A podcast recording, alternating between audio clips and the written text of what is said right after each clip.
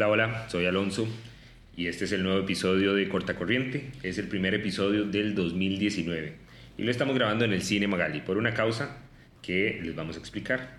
Justamente en el mes de febrero cumplimos un año de tener el podcast al aire, así que muchas gracias. Acá está conmigo Jason. Hola, hola. Sí, qué mejor manera de celebrarlo, de celebrar ese primer año que con un montón de gente. Y viniendo al cine. Exacto. Y es que el pasado 13 de febrero nosotros celebramos el primer año de Corta Corriente y lo celebramos justamente aquí en el Cine Magali realizando una actividad que nos emocionó mucho.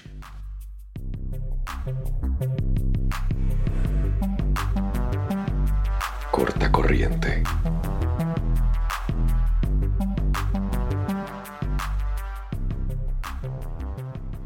Sí, de hecho, eh, tuvimos la premiere de Boy Race y nos acompañaron eh, un montón de personas que invitamos. Sí, más de 350 personas que nos acompañaron y nos dieron el apoyo, no solo a nosotros, sino también al cine para promocionar esta película, porque les cuento, este episodio está saliendo dos semanas después del estreno de la película, porque evidentemente va a tener spoilers, entonces espero que ya a esta altura ya todo el mundo la haya visto. Eh, y tenemos una anécdota, porque la película originalmente estaba para estrenarse en todo Centroamérica y el Caribe el 7 de febrero del 2019. Sin embargo, ningún cine de ah, Centroamérica ni el Caribe quiso estrenar esta película. Todo el mundo dijo que no quería llevarla por el contenido de esta película. Y el Cine Magali, y es decir Costa Rica, dijo, tráiganla que nosotros vamos a llenar salas de cine. Y así está siendo. Gracias al Cine Magali, nosotros tuvimos el privilegio de hacer el evento de premier en compañía de algunas empresas, ¿verdad, Jay? Sí, tuvimos la gente de Amazon con, con su organización de Glamazon. Tu- Tuvimos a VMware también, a la gente de McKinsey y um, alguien más nos acompañó. Oh, Casa Rara, que no es una compañía, pero es, de hecho, fue, eh, todos lo, lo comentamos. Ellos tuvieron un pequeño speech antes del inicio de la película donde nos explicaron qué hace Casa Rara y eso fue una de las cosas que más me llenó, yo creo, de la... Sí, de la nos película. emocionó mucho Sí. porque Chi Alarcón y Roy Brenes, quienes son los encargados de Casa Rara, eh, se unieron con nosotros desde el inicio que planeamos esta actividad. En realidad fue casi que dedicada a ellos porque era la única como fundación que estaba dentro de la organización y nos ayudaron un montón a convocar y también a traer a los chicos de esta fundación. Al final de este episodio eh, les vamos a dar los datos de Casa Rara para que los busquen y para que conozcan sobre este programa porque realmente necesita mucha ayuda y ayuda a chicos como los de esta película que vamos a estar comentando. Y también tengo que aprovechar a darle las gracias a Absolute que se anotó desde el momento en que conversamos con ellos, dijeron, sí, estamos con ustedes. Y eh, que por supuesto lo probamos. Y después del sexto, déjeme decirle que sabe más rico. Entonces, los traguitos que estaban dando. Entonces, eso nos emocionó mucho. Y también, por supuesto, a los chicos del El Closet a la Cancha, que también nos ayudaron a convocar y vinieron muchos de ellos, porque ya hemos grabado un episodio con ellos. Sí, así es. Bueno, y el propósito de este episodio es comentar sobre la película Boy Raised. Por eso les dijimos que iba a haber muchos spoilers. Correcto. Y para ello trajimos a dos personas que invitamos la semana pasada, bueno, hace dos semanas, eh, a ver la película. Uno, Sí, ellos vieron la película con nosotros y está con nosotros doña Alice Castillo de la asociación Gafadis, que qué significa allí. Esto significa Grupo de Apoyo a Familiares y Amigos de la Diversidad Sexual, Y también está con nosotros Sergio Bechi, que es col- columnista de cine y eh, de cine y series del blog Bad Hair Days. Entonces ellos dos van a estar con nosotros durante este episodio para hablar, bueno, de las apreciaciones generales de la película, la parte técnica, por supuesto, con Sergi y con Doña Alice para hablar de su percepción y también de la, eh, la asociación. Entonces, quiero empezar con Sergi, que es el que conoce de cine. Hola, muchas gracias por acompañarnos. No, gracias por invitarme. Yo contento de estar aquí, feliz. Sergio, yo quiero saber su apreciación general sobre esta película, sobre esta historia, que ahorita vamos a dar algunos antecedentes. Bueno, como dijiste que hay spoilers, entonces de yo feliz porque Sí, sí, es la mejor manera de, de hablar de las pelis. Eh, bueno, tal vez como anécdota, yo la película la vi antes, este, porque sí, pero igual llegué a apoyarlos, eso es importante. Era, di- era difícil no verla, porque salió como en octubre, noviembre, ¿verdad? Del año pasado. No me acuerdo bien el, el estreno en Estados Unidos, pero ya estaba como disponible en, en digital y yo como buen pirata, entonces la vi antes.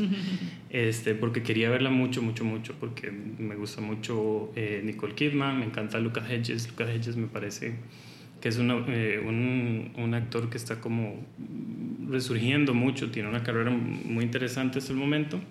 Y, eh, y por el tema, ¿no? De ahí uno, uno llega y dice, esto es interesante, esto es una película que va a ser importante, entonces la vi antes.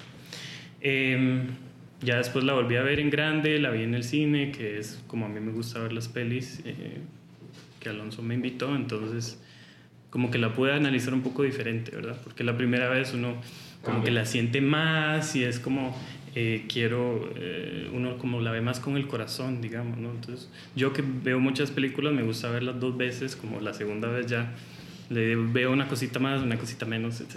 Y lo conversábamos ese día con, con Serge, porque generalmente nosotros vemos las películas con una, la, sala, la sala vacía. Nosotros trabajamos en eso, entonces vemos la película. Y verla rodeada de gente con la sala Sí. llena te cambia por completo la perspectiva de la película. Eh, ver lo personal que se volvió la película para mucha gente, eh, yo debo admitir que a mí también me bajaron un par de lágrimas viendo la película, pero de general.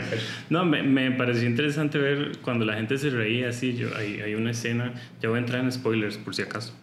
Eh, hay una escena muy interesante que es en la universidad que eh, la gente como que se empezaba a reír primero y yo ya sabía que iba a pasar eh, algo muy terrible. Entonces era como, ¿por qué se están riendo? Esto no, no se rían, no se rían. La escena de violación. Ajá. Entonces no... eh, eh, desde ahí siento que, que la experiencia colectiva es súper diferente a la hora de verla en el cine. Primero, cuando, cuando la vi en, en la casa, quedé un poco decepcionado. Yo dije, ¿por qué? ¿Qué pasó? ¿Qué me faltó aquí? Porque, eh, no sé, algo no me calzaba, algo no, no llegaba como a, eh, a gustarme completamente, a pesar del tema y todo. Y ya volviéndola a ver, ya encontré como que tiene sus fallas, ¿no? Como película dentro de, porque hay que verla de- desde, yo la veo desde la perspectiva formal, técnica, me pareció que hubo cosillas que, que podía haber ahondado un poco más, cositas en las que pudo haber construido un poco mejor sus personajes. Eh, ¿Como cuál? ¿Te acordás de alguna? Sí, digamos, el, eh, lo que me salta a la cabeza es eh, la escena de, digamos, está contada de una manera que entra directo al, digamos, al instituto este, no sé si es una iglesia, y después nos lleva a la Love in película. Action. ¿La qué? Love in Action. Ah, ok, sí, ajá, sí. Entonces después, como nos cuenta en flashback, nos lleva a, a lo que pasó este, durante la universidad y cómo se enfrenta a los papás, etc. Entonces, esa como truncar esas dos cosas me parece que pudo haberlo manejado un poco mejor. Eh, el director, esta es su segunda película, Joel Edgerton, él es actor en general. ¿Que sale en la película? conocen. Sí, él también es protagonista. Es el Eh, que hace a- al, al- al pastor, al el doctor pastor, sí. ujú. Que al final eso también la gente se rió un montón con, con lo que sale al final la nota, entonces eso me pareció muy curioso. Al final de la película sale la nota de que Sykes se retiró en cierto año de la iglesia y ahora vive en Houston con su esposo. Con su esposo, lo cual sí. a la gente le pareció muy gracioso. A Sí. mí no me dio una gracia. Es como, Sí, me da un poco más de cólera. Son, son las ironías de, de- yo creo que De la vida. to- de todas estas historias que al final di, creo que en su mayoría nosotros pensamos o mucha gente piensa que cuando la gente lucha contra tanto la- lucha tanto contra la homosexualidad es porque están reprimiendo una gran parte de sí mismos no es tanto como por ayudar o curar a los otros sino Claro. es por por minimizar o- Atacarse a o sí por mismo. poner en mute esa parte de, de ellos que no les gusta Vamos a hablar un poco del argumento antes de conversar con Doña Alice. Eh, por si no sabe de qué estamos hablando, obviamente estamos hablando de la película Boy Race, que está basada en la historia de un homosexual que es rechazado por su propia familia y su entorno y que relata cómo este abandona su hogar a los 19 años debido a que su papá, que es un ¿qué, qué sería? Un pastor, Pastor. un pastor cristiano, eh, al darse cuenta de que es homosexual, lo obliga a- e invita a ir a Love, Love in Action, que es una, una terapia de conversión. Está basada en una historia real, en la historia, en las memorias de Gerald Conley, eh, que él ayudó también en la, en la, elaboración de la película y en la historia de él. Entonces eh, fue estrenada en 2018 y ahora a partir de febrero del 2019 está en el Cine Magali. Ahora sí, doña Anis, antes de usted conocer o antes de ver la película, ¿qué esperaba usted de este, de este estreno? Bueno, en realidad no tenía como idea, solo pensé que tenía que ser una temática pues referente a, a lo que nosotros hacemos, que es con, con la población LGTBI. Eh, pero... ¿Y qué le pareció a usted la película? Ah, me encantó. Con ¿Sí? mi mamá y las mamás que estuvimos allí. Bueno, fue impactante realmente. Yo por lo menos sí tuve que llorar. Me pareció muy cruel saber que existen estas cosas en el mundo y que se irrespeta de tal forma a seres humanos. Eso no tiene nombre. ¿Han visto ustedes casos así, parecidos? De, sí, desgraciadamente sabemos que aquí en el país existe, incluso eh, por lo menos una mamá de Pérez Celedón me contactó pensando en que le íbamos a ayudar, no sabía que era Gafadis, creyó que nosotros podíamos ayudarle con una terapia de conversión y lo que no entendía es que era ella a la que se la íbamos a dar, no al hijo. ¿Y cómo reacciona un padre cuando ustedes le dan, o sea, le explica qué es? En ese caso, simplemente la perdimos, como dicen. Ella buscó una psicóloga que le dio esa terapia. era una chica lesbiana. Pero normalmente las personas que llegan a, a Gafadis tienen un cambio sorprendente casi de inmediato, porque se les recibe con amor. Yo creo que el ingrediente especial de Gafadis es el amor amamos lo que hacemos y amamos tantísimo a nuestros hijos que solo queremos que el mundo cambie para que sea mejor para ellos. Doña ¿cómo surgió? Hace bastante, unos siete años, eh, una psicóloga, Teresita Porras, empezó en su, en su diario ¿verdad? trabajo a, topar con papás de hijos LGTB. Incluso le tocó atender eh, una pareja que había perdido a su hijo por suicidio y ¿verdad? enfrentar aquello, lo, lo, rechazaron a tal grado que lo llevaron hasta el suicidio, imagínense lo duro que fue. Entonces ella eh, se encuentra con otro psicólogo, Eric Quesada, comentan entre los dos que es muy necesario que haya un grupo de apoyo para papás y así lo inician. Fue muy difícil, Hace siete años todavía el tema era bastante tabú. Los papás se acercaban con mucho miedo, llegaban un par de veces, no volvían. Teresita fue muy constante y a veces llegaba a la reunión solo ella y ahí se sentaba dos horas a esperar a ver si llegaba algún papá y no llegó nadie. Sin embargo, siguió adelante y gracias a esa tenacidad, pues hoy el grupo tiene más de 50 familias. Y tenemos la dicha de haber hecho este, varios contactos con, con, el gobierno, con el Ministerio de Educación, por ejemplo, y hemos visitado colegios y escuelas dando el mensaje de amor a padres de familia, estudiantes y sobre todo a docentes, sensibilizándolos en el hecho de que lo que tienen en sus aulas son seres humanos con los mismos derechos que cualquiera de sus otros estudiantes. Y creo que nos ha dado buenos resultados. Doña no para todas las familias, para todos los papás o los hermanos, qué sé yo, toda la familia, eh, no es tan fácil afrontar o asumir esta decisión o eh, la salida del closet de una persona. Eh, y lo vimos en la película, donde la mamá, el personaje que interpreta Nicole Kidman, le costó, fue casi que una terapia de choque, donde ella se fue dando cuenta lo miserable que era su hijo a lo largo del proceso de esta terapia de conversión y abrió los ojos. Eh, obviamente no lo pintan en la, en, la, película como algo que pasó casi que de la noche a la mañana, pero supongo que eso, eso es un trabajo difícil. ¿Cómo se trabaja una familia que todavía no ha terminado de aceptar a alguien? Una de las, de las cosas es, bueno, hay que hacerles entender que están pasando por un duelo, es una etapa de duelo como cualquiera otra, que van a tener eh, shock, que van a tener culpa, que van a tener este, todas esas cosas que uno experimenta ante la pérdida de, de un ser querido, pues igual. Eh, empieza, ¿verdad? Fue culpa suya, es que usted, usted hizo, no, usted no hizo, o qué hizo, o qué deje de hacer. Este, nosotros tratamos de hacerle entender que el hijo o la hija, que hasta ayer era bueno, era especial, era el que amaban en la casa, sigue siendo el mismo de ayer. La única diferencia hoy es que se acaban de dar cuenta que, que ama a alguien de su mismo sexo, pero que a final de cuentas es amor y que igual que cualquier otro adolescente se enamora, se entusiasma, quiere hablar por teléfono, quiere ver a esa persona que ama y empiezan como a entrar en razón, mira, sí, sí, es que es el mismo muchacho, no cambió en nada, o es la misma muchacha, buena estudiante, buena hija.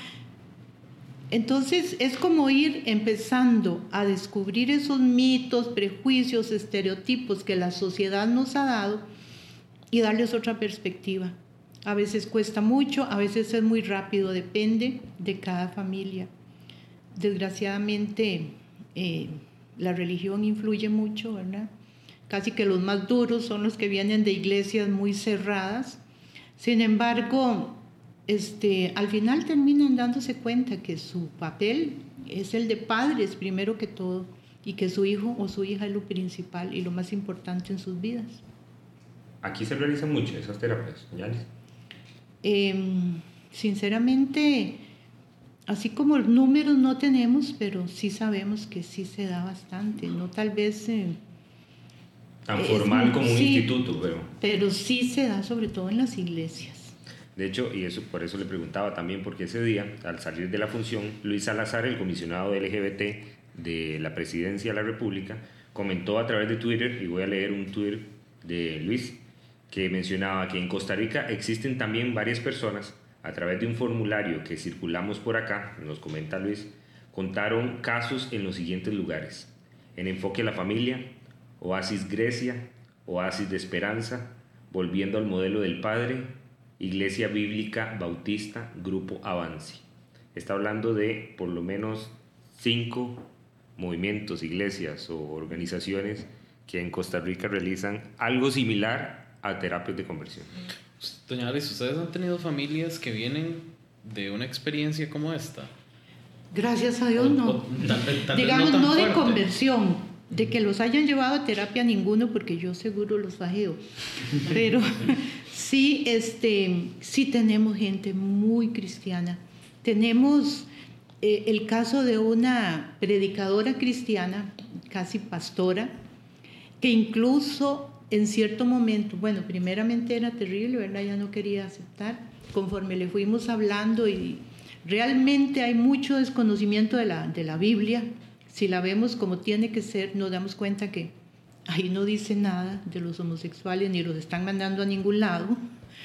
Entonces cuando ella empezó a ver ya otros em, argumentos bíblicos realmente en donde este, ella empezó a cambiar su actitud hacia su hijo, a tal grado que llegó un momento en que el pastor le dijo, bueno, o saca a su hijo de su casa o nosotros la sacamos de la iglesia. Y ella decidió, no, dejo la iglesia, pero yo voy a apoyar a mi hijo. Así que sí se logra, sí se logra. Es cuestión de, de, abrir la mente, de no cerrarse con lo que el pastor dice. O sea, puede equivocarse, es un ser humano. Qué, qué jodido.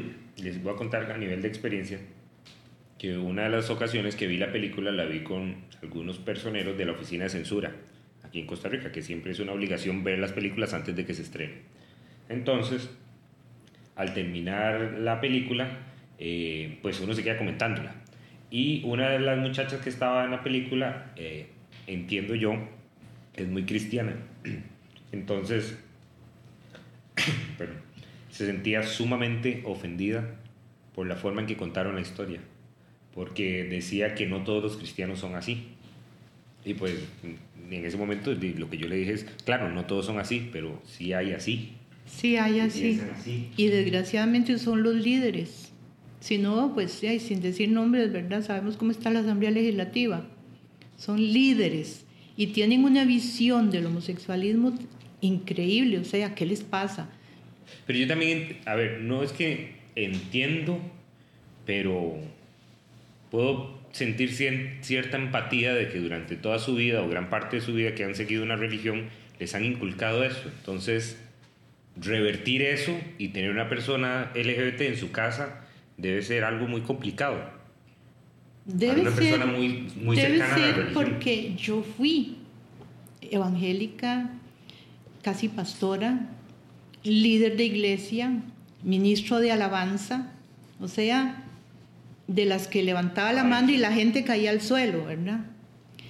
Cuando a mí me dicen que mis hijos van a ir al infierno, yo les digo, bueno, de ahí donde mis hijos no son bien recibidos, yo no tengo nada que hacer, me voy de aquí.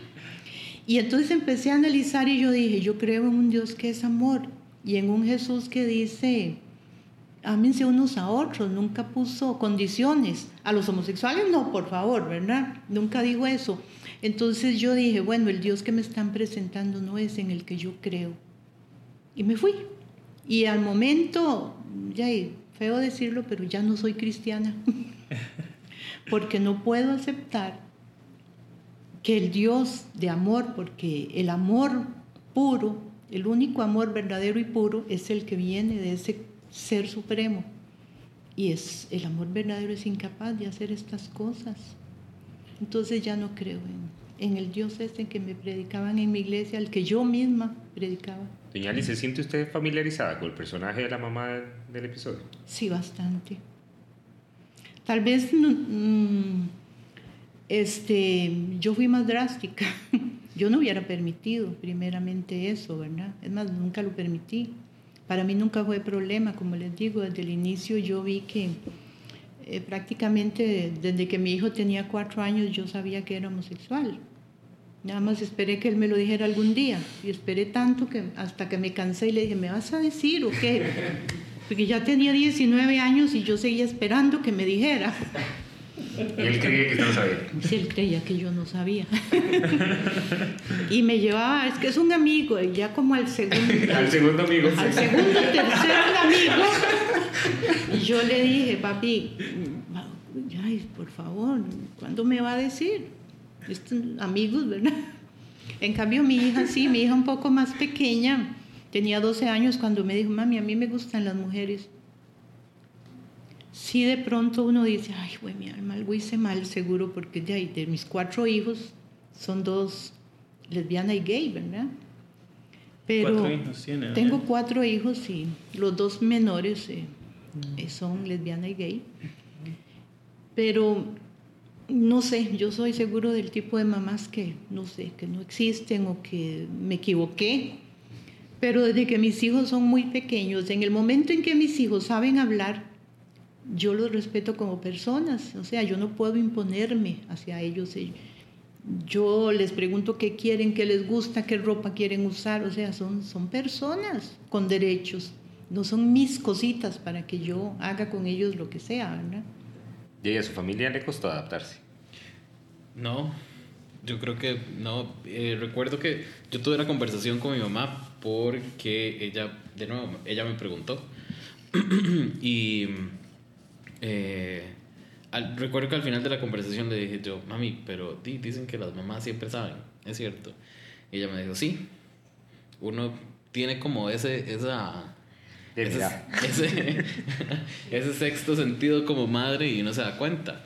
Y eh, con mi papá, cuando yo, por decirlo así, salí del closet, a papi lo habían recién operado del corazón, entonces Qué ironía. se, sí, se decidió no, no decirle en ese momento, porque o sea, podía ser algo peligroso. Literalmente le daba algo al corazón. Ajá, exacto. Literal, literal le podía dar un cardíaco.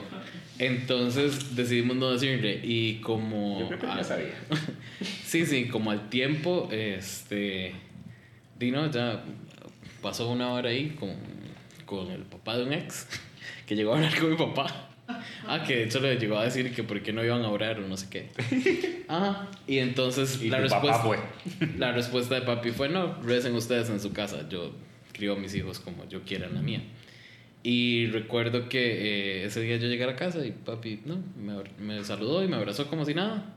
Y de hecho, mi ex, ese, el, el del papá que le llegó a contar a papi, siguió llegando a la casa como siempre. El amigo Todo- dos, dijo. y todo fue y todo fue normal, todo siguió normal. Entonces, y mis hermanos, y no, todo lo tomaron bien. Yo creo que mi casa fue fácil. ¿Pero qué edad tiene usted? Yo 18. Eso fue hace 27 años. Uf, Se calla. Bueno para los Buenísimo.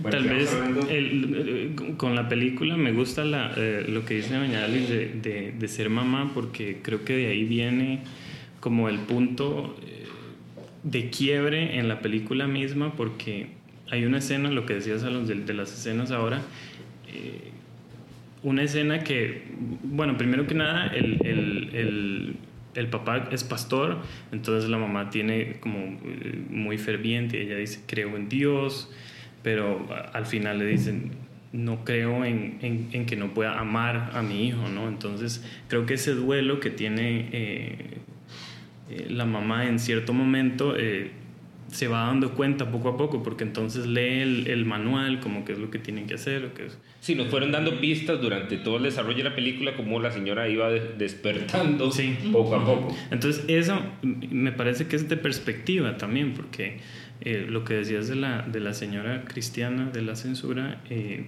también hay que verlo, es una perspectiva, o sea, la película nos cuenta una visión. Una visión muy específica. No, claro. no nos va a contar la visión de Doña Alice o la de Jason. Por eso cuando usted mencionaba lo del tema de que, que tal vez no profundiza en algún problema específico, yo no lo vi necesario. Y lo, y lo comentamos ese día, porque a mi criterio eran flashazos de la vida del chico, de dónde lo había llevado hasta el punto presente. Entonces yo no necesité como el desarrollo de toda la historia, digamos, de toda la historia con el, el chico que conoce en la universidad, sino como los flashazos que realmente es lo que al final de cuentas lo marcaron, no toda su relación o eh, desarrollar el personaje.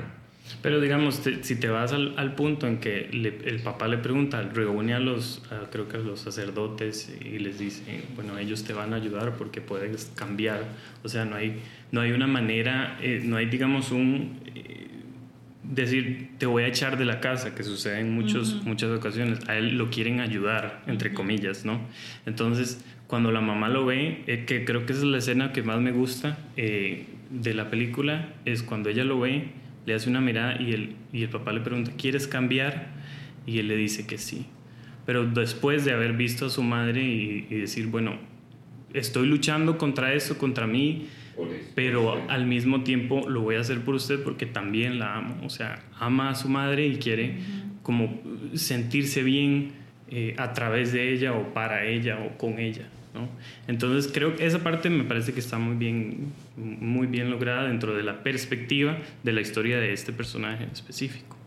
Ya después llega, digamos, dentro del, del, eh, del instituto este, hay ciertas, como ciertos momentos, como el, el personaje de Javier Dolan, eh, no sé si lo conocen, es el que tiene como las ojeras, que me parece, a mí ese personaje no me gusta mucho y lo, lo hablamos con, eh, cuando estábamos viendo la película, que no, necesa- no nos dice eh, quién es ni por ni, ni Contamos como- quién es el personaje. El- es, el, es el que saludaba como. Ajá, el que, y que no saluda saludaba como- de mano. Correcto, ajá. El- yo soy terrible con los detalles, me perdonan.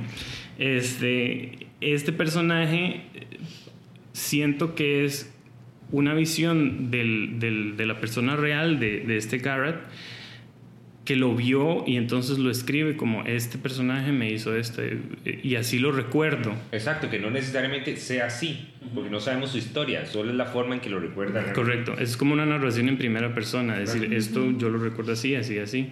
Entonces, ¿crees que fue como adrede lo vago que es este personaje? yo Y sí el- lo encuentro adrede. Y la falta de desenlace es por esto mismo. Creo que eso viene del libro. Que eso es como, me- la- como son las memorias de este, de, de este muchacho o señor, eh, que así es adaptada la película. Pero no necesariamente funciona dentro de una narrativa que tenga como una profundidad, una coherencia a un tema tan importante o a un tema que a fin de cuentas uno dice, ¿qué quiere decirme esta película? Solamente me, me está denunciando esto no me está contando una experiencia eh, profunda eh, de un personaje que está sufriendo un montón y que ve diferentes cosas horribles que suceden alrededor y decide salirse de eso. Pero es que ese personaje, y se lo dije en la, película, yo, yo sí le encuentro todo el significado de, de- dentro del- de la narrativa, por el hecho de que el Mae entra para causar, es como una voz de, de la razón tal vez, o de, de choque para el personaje principal. Cada vez que sale es para causar un confrontamiento, aunque sea interno, pero ese es su papel dentro de la narrativa. Entonces así lo recuerda el personaje, como alguien que llega y que cada vez que se me acerca me hace pensar algo fuera de la caja. Entonces me recuerda la película que hablamos el otro día también, que si, si no la han visto tienen que verla, que se llama Girl Interrupted, que fue con la que eh, Angelina Jolie ganó su Oscar como mejor actriz de reparto, el año no me acuerdo, pero es exactamente parecido. El, el personaje de Angelina Jolie no, no sabemos de dónde sale, hacia dónde va o por qué está en el, en el hospital psiquiátrico. No sabemos la historia de Wynonna. Y este personaje solo llega a causar caos dentro de la vida de ella. Yo este personaje también, el de, el de aquí en Bobby Race, lo encuentro así. Entonces no me hace falta que me cuente su bagaje o de dónde viene o hacia dónde va o porque no saluda con contacto Pero físico. si, si lo dice. Sí, sí, sí, pues lo dice, pero no, no ahonda en el, en, en el detalle, pero no lo necesito porque le estoy escuchando la historia al otro, no a este. Es solo un personaje que, que irrumpe ahí ocasionalmente. Pero el detalle de que al final le, le tome la mano a, al personaje principal, o sea, lo agarro o sea, y rompa esta regla Rompa que todo. tiene, que llevaba no sé cuántos días sin tocar a alguien. eh, no sé, también me parece sumamente significativo dentro de toda la narrativa, de lo personal que se vuelve una dinámica, aunque sea con un extraño del impacto que tiene esa persona en alguien, porque, eh, y lo comentamos ahí, yo he tenido la oportunidad de hablar de- con varias gente que fue a la, a la premier, un amigo en especial me contaba que el amigo que lo acompañó eh, se había sometido a estas, a estas terapias de conversión y que por supuesto que para él es sumamente personal verlo en pantalla, porque todo eso que vivió el personaje principal lo vivió aquí en Costa Rica. Eh, y no le ha contado a nadie, muy poca gente sabe sobre su historia.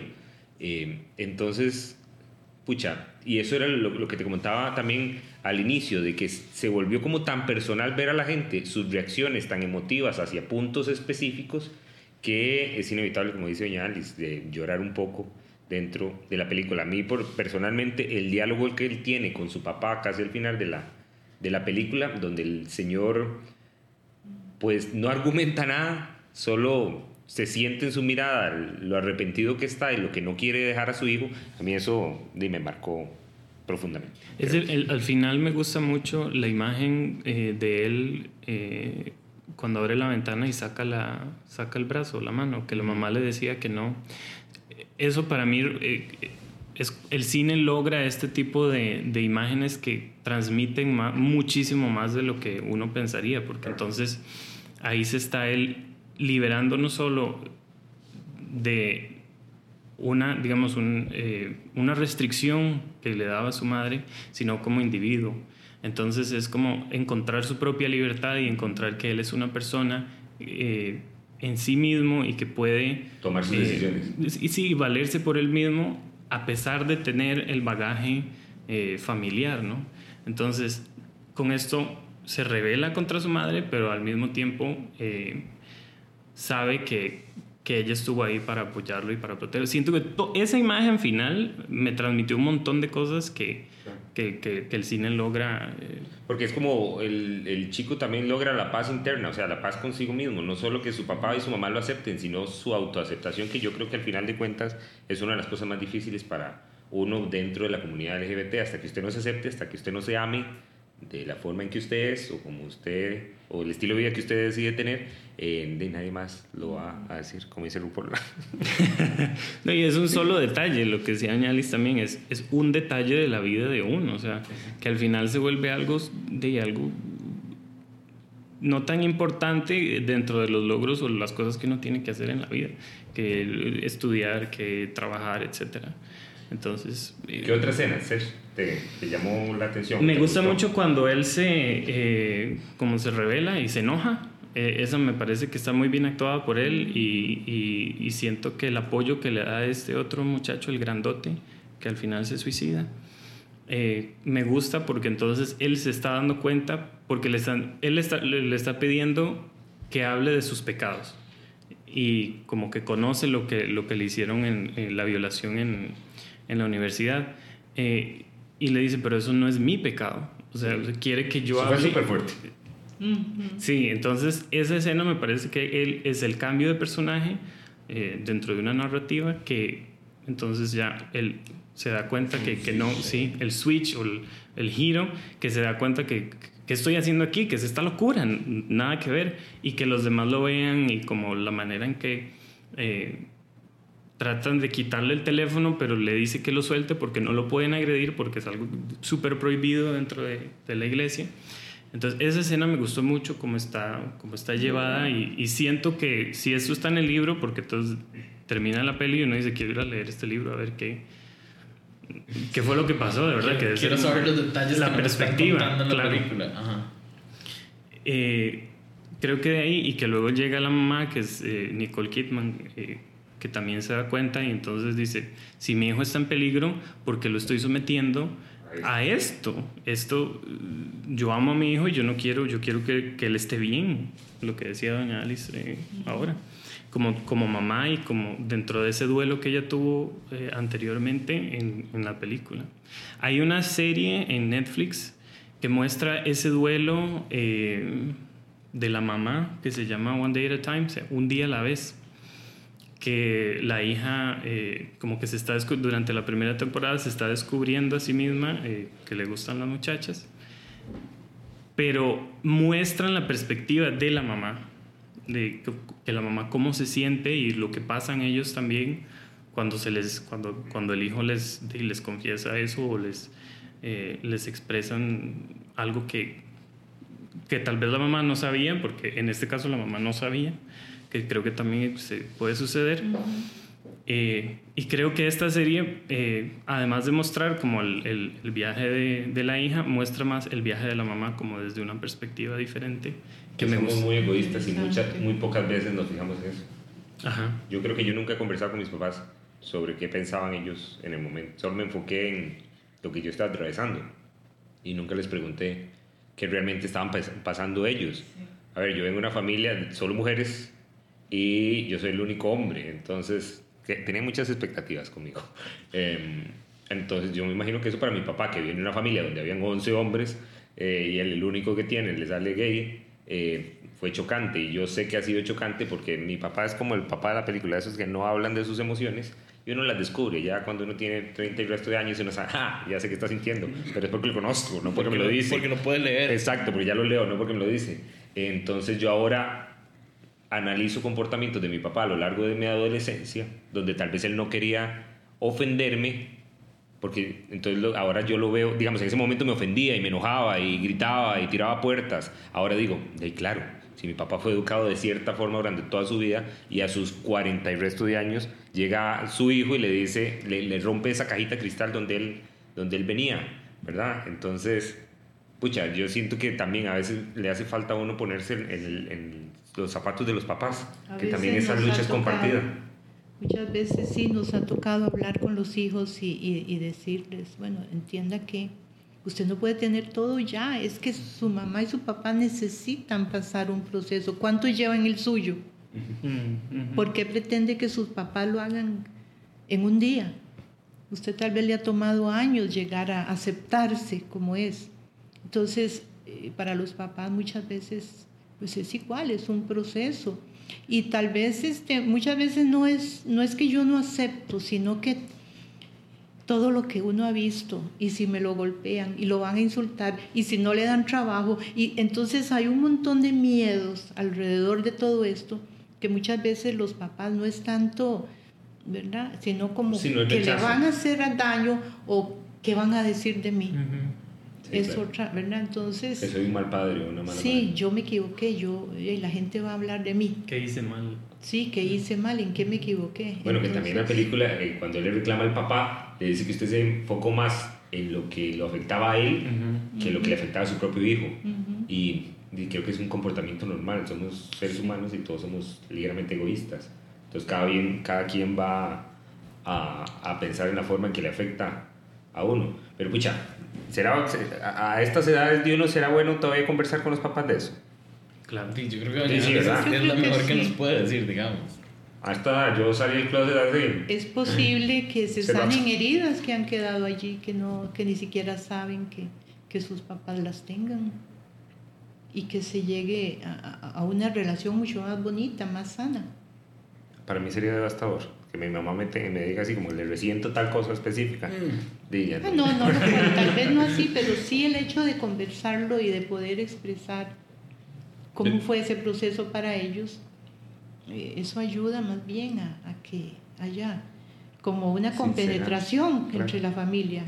Tal vez es importante recordarlo, rescatarlo y dejarlo ir, porque es pasado, ¿no? Sí, claro, claro, que no te obsesiones. Decir, bueno, esto sucedió y me hizo sentir así, Pero Ya. ya, lo superé. y ya pasó, ahora estamos bien, entonces como pensar Sí, en- construir en- a, a partir de eso, claro, Ajá. que yo creo que a nivel personal sí, esa sí ha sido como mi, mi, mi forma de actuar, es como, ma, enfóquese en lo que está pasando ya, en la familia que tengo ya, no en la familia que tuve, que tú- en- o en la persona que yo era hace 10 años.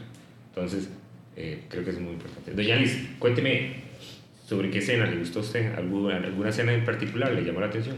Bueno, eh, precisamente la que él hablaba de la mirada de la mamá, porque esa mirada de la mamá no era como, como suplicándole, hágalo por mí, era, ¿qué quiere usted? Porque incluso al final ella le dice, cuando te miré me di cuenta que eso estaba mal y sin embargo lo permití.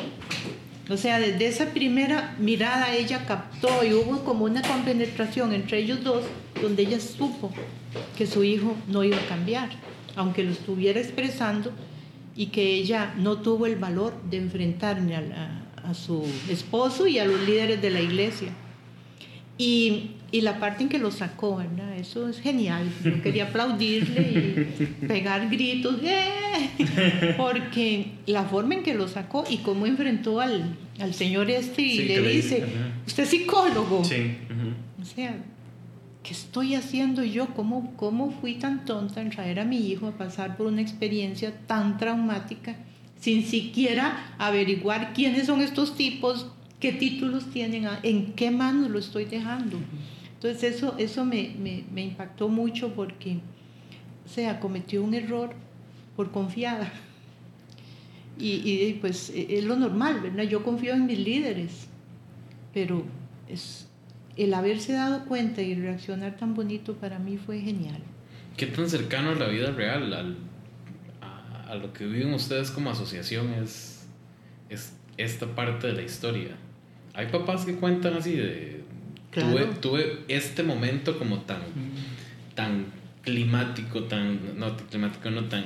O sea, este momento tan... Ajá, que me despierta y, y me doy cuenta de que como padre tengo que proteger a mi hijo, no tratar de cambiarlo. Sí, sí, y, e- e incluso hay dos testimonios de varones porque normalmente somos las mamás, si uno habla de las mamás gafadis, ahora tenemos papás, bastantes, ¿verdad? Se están acercando. Y eh, tenemos el testimonio de un papá, este, bueno, su, la que fue su hija durante 15 años, le dice, es que yo soy un varón, siempre he sido un varón y ya necesito salir. La mamá, cero. Yo parí una hija y así se muere. Y el papá reacciona cuando no es lo normal, el papá reacciona a favor de, de su hijo, le dice, está, aquí estoy, cuente conmigo. El día de su graduación de colegio, porque tiene 15 años en la graduación de noveno, la mamá le exige plancharse su pelito y todo para irse a graduar. Y el chico, imagínense, ¿verdad? Incluso la mamá se negó a ir. Entonces el papá va a la graduación, saliendo de allí le dice, ok, ahora vamos a ir a hacer lo que es correcto. Y la llevó a una barbería y la peluqueó como un varón. Precioso es el chiquillo. Eso causó la Tercera Guerra Mundial, como él mismo dice, ¿verdad? Cuando llegó a su casa, a tal grado que intervino la policía.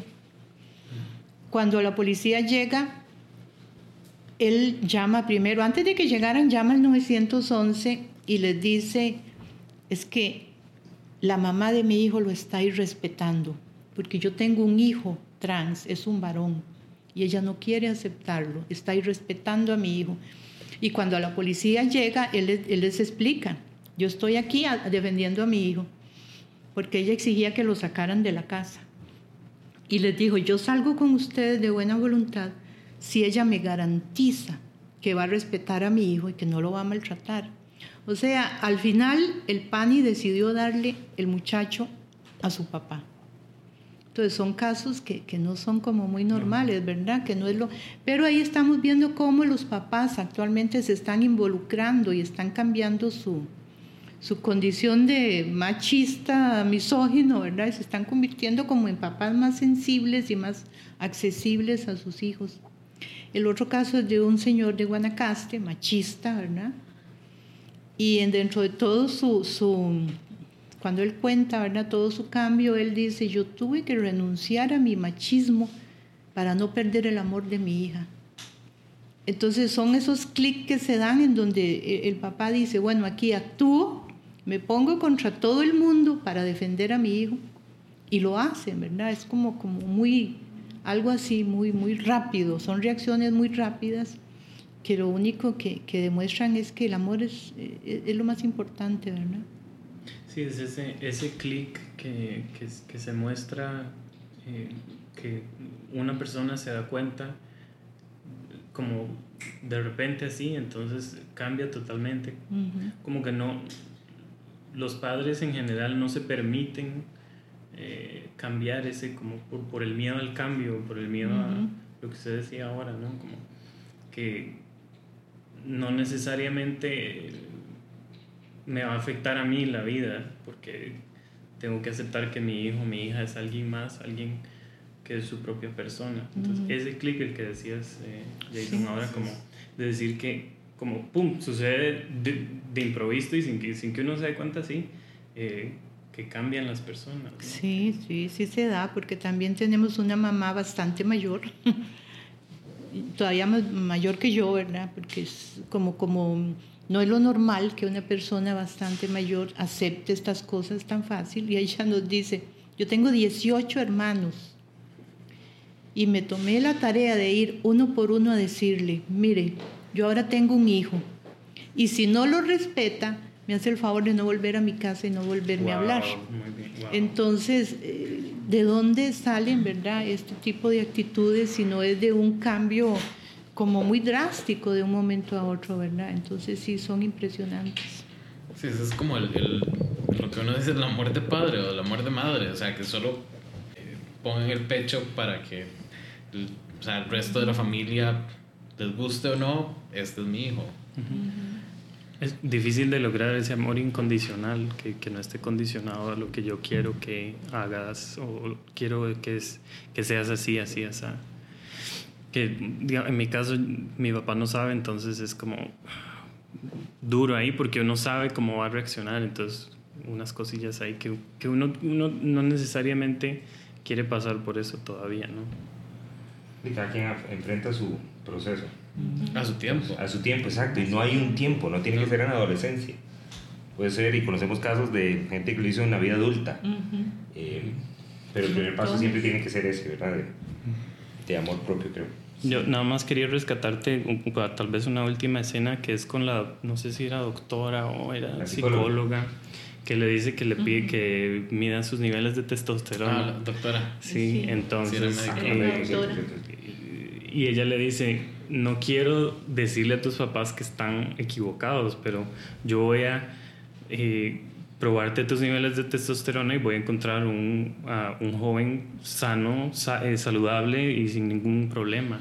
Sí, Entonces, no físico. Eso, eso me gusta esa escena. Uh -huh. Técnicamente, tengo que admitirlo, no funciona más como un mensaje hacia la audiencia más que narrativamente. Uh -huh pero, pero funciona y, y, me gusta porque entonces es como un, un, el, eh, un, un, hilo ahí de esperanza, un, rayito de esperanza que, que, hay entre el desastre que tiene este muchacho en su vida, ¿no? que hey, muchísimos deben pasar eh, y que todavía pasan y que pasarán. Uh -huh. Pero también tiene partes bonitas. Para cerrar, sí, sí es verdad, sí. Como totalmente. la historia con el chico, uh -huh. el el de la galería de arte. Sí, sí. Que era como un vampiro ahí de Twilight. Sí, sí. Uy, Pero precioso. Ve, esa escena con la canción Eh, de Troy Sivan, que es buena canción, debo admitir que es muy Que buena es canción. muy linda, sí, esa fue la más descargada en Spotify ese día después de la... de Y la- funciona, de la funciona, fusión. sí. Sí. Sí, sí, esa, esa escena está, es, la verdad es que sí, es como otra vez ese rayo de, lu- de luz y esperanza dentro del caos que es Sí. la humanidad en general. Vamos despidiendo. Sí, yo creo que ya es hora. Eh, bueno, muchísimas gracias, doña Alice, y también a Serge y Jay para, para coger los últimos Cierto. minutos. Adelante. Nosotras, eh, el grupo Gafadis, estamos deseosas de poder asistir a la séptima Convención Internacional de Familias por la Diversidad, porque sabemos que eso va a ser grandioso para el crecimiento del grupo y para traer más que dar al país a favor de, de los derechos de, los, de las personas LGTBI. Pero necesitamos que nos apoyen. El primer evento que tenemos es el 28 de marzo en el Teatro Eugene O'Neill. Es una noche de talentos, va a haber danza, teatro, música y eh, tiene un valor de 5 mil colones, así que estén atentos a, la actividad para que nos apoyen. Luego también vamos a tener un bingo, así que esperamos Vamos que nos ayuden para poder ir a Colombia. Que si hay alguien competitivo aquí somos nosotros. Así que vamos a ir a ganar ese bingo. Pero antes de eso, doña Alice, ¿por qué no nos cuenta cómo, cómo los pueden encontrar a ustedes? Bueno, nosotros tenemos una página en Facebook, Gafadis. Eh, también el teléfono de Gafadis, que es el 8352-5573. Y el correo, gafadis.grupo.gmail.com. De fijo y también en las redes sociales de Corta Corriente les estaremos hablando de las actividades que tienen a futuro y también el contacto para que eh, contacten a sus familias básicamente. Muchos, muchos muchachos nos contactan para ver o cómo salen del closet o cómo hacen para que sus papás lleguen y pues ahí estamos a la orden.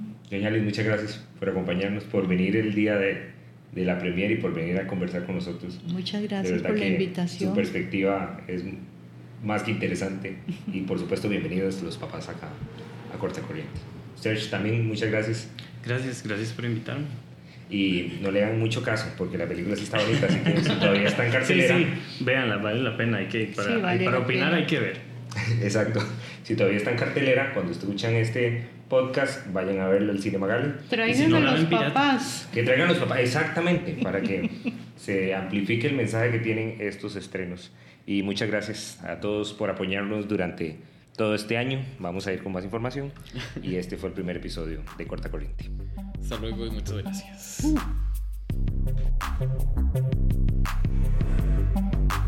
Corta corriente.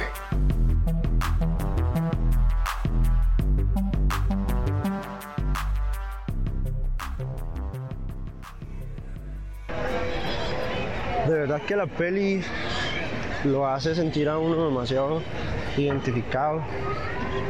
Totalmente recomendada para, para la comunidad en general y para cualquier persona que, que quizás no conoce lo que, lo que pasamos o lo que fue quizás estar enclosetado y todas la- las cosas que pasan por la casa de uno. Realmente la película toca esas fibras súper sensibles que nos hacen realmente cuestionarnos y querer también eh, ayudar en realidad a que, a que todo esto ya se acabe, toda esa discriminación y eh, de las terapias anti-gay creo que ya, ya es suficiente y, tenemos que unirnos y replantear las cosas.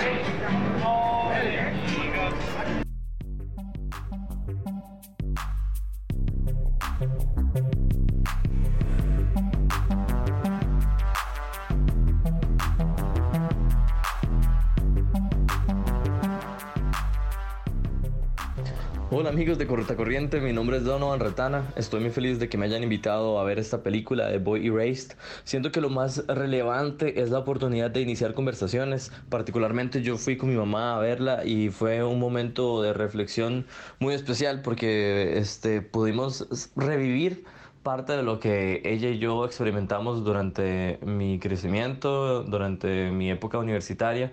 En este momento yo tengo 28 años, como voy a cumplir 29 ahorita en junio, y este, en su momento no fue como que me enviaron a alguno de estos tipos de centros o instituciones, pero sí fue un instante donde pudimos compartir, mi mamá y yo, el instante donde la madre como que trata de buscar lo mejor para su hijo a través de la religión, pero luego se da cuenta que no es lo mejor, para, al menos para nuestro contexto. Y entonces fue un momento muy bonito durante la película y al final de ella, o cuando estábamos en el carro, solamente ella y yo, estaba a punto yo a iniciar el, pues de arrancar el carro y en eso ella me dio la mano y me dice, perdón, y se disculpó por la manera en que reaccionó inicialmente con el tema de mi homosexualidad. Entonces, este, siento que es un espacio muy importante el que Corte Corriente tenga la posibilidad de proyectar este tipo de cintas hacia una audiencia que necesita tener este tipo de conversaciones. Entonces, muchas gracias por la invitación, mantenga la iniciativa y ojalá que vengan más filmes de este tipo.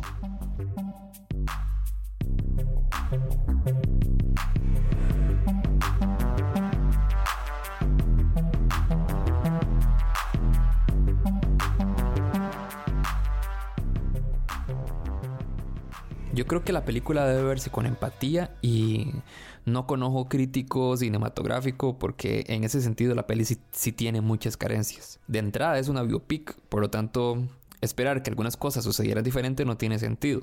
Sin embargo, al verse con empatía, ahí sí te llega, te golpea porque te encontrás con la historia de muchas personas cercanas, o como en mi caso, de muchas personas a las que quiero mucho.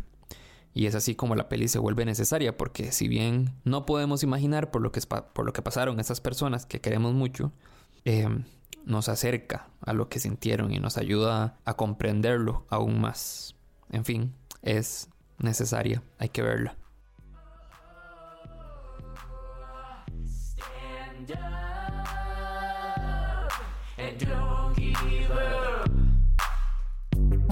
Corta corriente.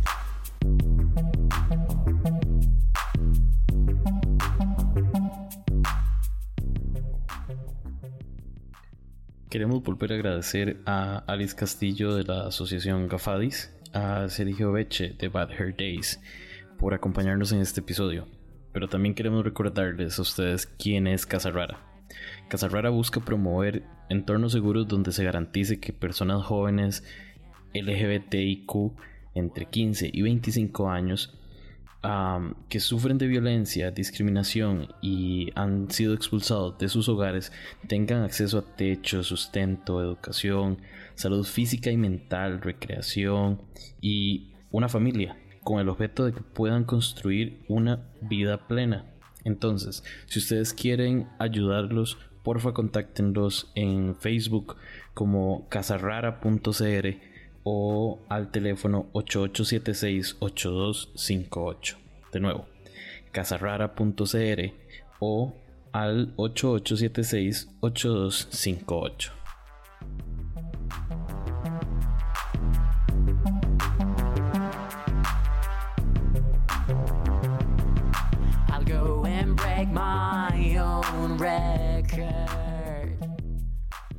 Síganos en redes sociales como arroba corta raya bajo corriente y pueden escuchar toda la primera temporada y parte de la segunda en su plataforma favorita Spotify, Apple Podcast o Stitcher.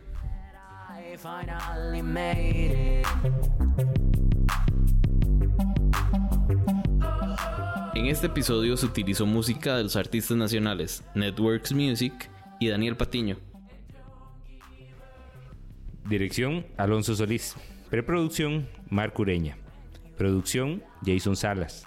Diseño, Pedro González. De nuevo, gracias y nos escuchamos en dos semanas.